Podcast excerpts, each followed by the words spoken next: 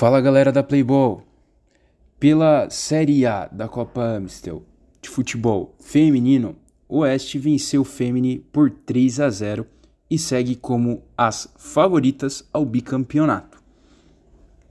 O Oeste mostrou nesse jogo novamente muita qualidade ao aplicar sonoros 3 a 0.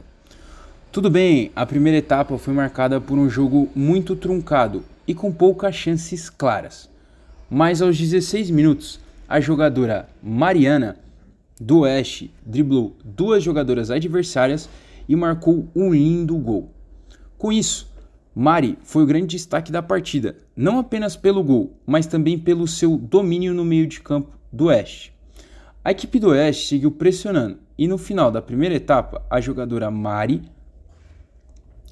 participou do segundo gol também, servindo a jogadora Maria, que fez o segundo tempo.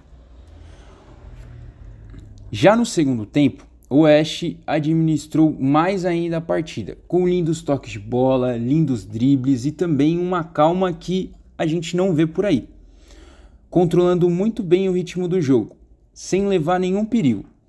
A equipe do Femini teve poucas chances de reação e a situação piorou quando a Jéssica marcou o terceiro gol do Oeste.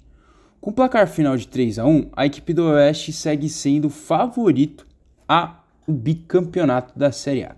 O resultado mostra a qualidade e também, claro, o favoritismo da equipe do Oeste, que dominou completamente a partida envolvendo o seu adversário.